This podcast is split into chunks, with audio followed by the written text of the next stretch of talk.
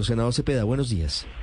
Muy buenos días, eh, Ricardo, Camila, eh, periodistas de la mesa de trabajo y los innumerables oyentes. Gracias por la amable invitación. Senador, ¿cómo lee usted lo que está pasando en este momento con el presidente Gustavo Petro? Estamos informando de, de esta comunicación del presidente donde le otorga poder al doctor Mauricio Pava para que sea su abogado.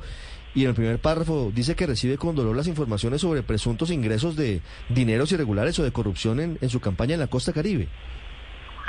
Sí, muy grave, muy grave, Ricardo, realmente, y como ustedes lo, estaban expresando, esto es muy parecido al proceso 8000. Yo estaba en una curul del Congreso también cuando el proceso 8000, y lo que vimos es que eh, el presidente se gasta mucho tiempo en su defensa y por supuesto le queda menos tiempo para, para gobernar, para ejecutar, y pues, eh, pues ya nombrar abogado, pues... Eh, pues se ha leído y se han estudiado los temas y por supuesto las acusaciones en, el gobierno Samper venían del tesorero de la campaña, ahora, ahora vienen del hijo del presidente de la, de la República y sin duda pues eh, habrá procesos no solamente ante la Fiscalía, ante la Comisión de Acusaciones, ante la Corte, de acuerdo al fuero de cada quien. Y sí, yo vería que que esto también es un tema que va para largo, que también va a empañar eh, la gobernabilidad, que pues va a quitar tiempo en la defensa y por supuesto es tiempo eh, que no se tiene para, para gobernar. de hecho, pues, eh, de hecho si uno mira el accionar de, del gobierno y mira la ejecución presupuestal y ve que a junio 30 es solo del 15.7%, encuentra que Aquí hay una mayoría de ministros que no entienden cuál es su función primordial en las carteras, porque cuando el presupuesto general de la nación se sanciona ya no pertenece al gobierno, pertenece al pueblo colombiano. Eh, y pues eh, está guardado ese en las arcas de los de los bancos y la gente se está privando de acueductos, alcantarillados, vías, eh, viviendas, centros educativos, etcétera, etcétera. Además, son obras generadoras de empleo y también pues hay mucha gente esperando esa oportunidad laboral. Eh, temas como ese pues van a pasar de la ejecución pues ya no digo ni a segundo porque hoy están en segundo plano, ya en tercer plano. Eh, y, pues eh, ese gobierno Samper de hace cuatro años sí lo acusó pues el tesorero de la campaña.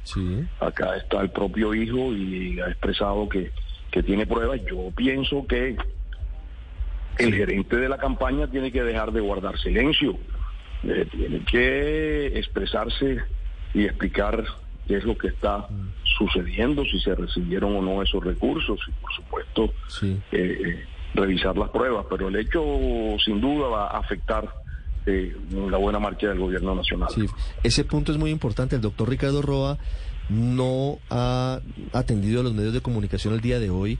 Eh, hemos conocido por personas cercanas a él que insiste en señalar que, que esos dineros no entraron, digamos que las cuentas por encima de la mesa eh, no estaban viciadas y que esos dineros no fueron reportados porque al final él nunca se enteró de ellos. Y ese es un tema complejo, senador Cepeda, porque porque en política una cosa es lo que se reporta y otra cosa es lo que se gasta en campañas que son tan complejas. En este caso, senador Cepeda, eh, le pregunto, ¿hay proyectos que pretenden que la financiación de las campañas sea 100% estatal? Hablo de las campañas políticas. ¿Eso porque no ha podido avanzar en el Congreso? Bien, eh, bueno, en, cuanto a financiación se avanzó hace unos pocos años en penalizar Así es. Eh, la, la, violación de los topes. Hoy es delito, hoy, hoy, es delito, claro, hoy es delito, incluso para el candidato. Sí, y la, financiación estatal, Ricardo, tiene un problema, y es que, como sucede en otras latitudes, pues depende, mm, los gobiernos a veces aprietan y asfixian a los partidos cuando son de diferentes tendencias políticas o cuando no están colaborando con ellos en el gobierno. Entonces vamos a pasar yo creo que de Guatemala a Guatepeor, eh, en que los gobiernos son los que determinan realmente cuánta plata se les da a los partidos, cómo la restringen, cómo no la giran, le giran a uno rápidamente, a los, a los otros se les olvida. Entonces pues me parece peligroso depender también eh, porque aquí hay un péndulo, hoy hay izquierda, mañana podrá haber centro, después de derecha extrema, y entonces podemos encontrar pues eh, mandatarios que mm, sin duda prefieran a sus partidos afines, a sus partidos de gobierno y asfixien a, a los otros. Eso ha sucedido en otros países y realmente incluso pues avanzan en pérdidas de personería jurídica, etcétera, por eso se, sin duda pues eh, ese es el temor en el Congreso. Pero fíjese que eh, entiendo esa posición, pero por otro lado lo que está ocurriendo es que si no se logra una solución va a seguir pasando lo que hoy está confesando Nicolás Petro y que ha pasado en, muchas campañas, campaña Santos presidente, campaña Zuluaga presidente eh, y de ahí para atrás, en, muchas campañas, por debajo de la mesa, porque además hacer política en Colombia es costosísimo y, y, las cuentas no dan, entonces terminan por debajo de la mesa gastando una cantidad de plata que no se reporta. ¿Cuál es la solución para cerrar la puerta a eso que además es, eh, pues, obviamente, una rendija por la cual se puede meter la corrupción? Pues yo, yo, yo, voy más allá, Ricardo. Yo pienso que aún aprobando eh, la financiación estatal, eh, eso, eso no evita que, que se reciban por debajo de la mesa financiaciones eh, privadas también, efectivos, etcétera.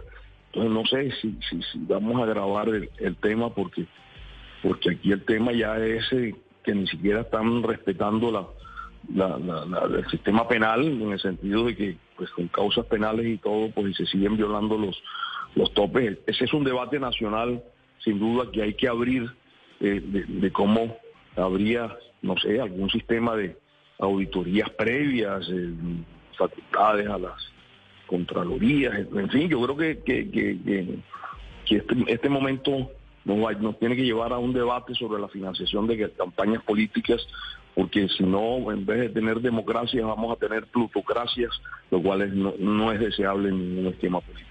932, senador Efraín Cepeda, muchas gracias y un feliz día para usted. Muchas gracias por la mala invitación.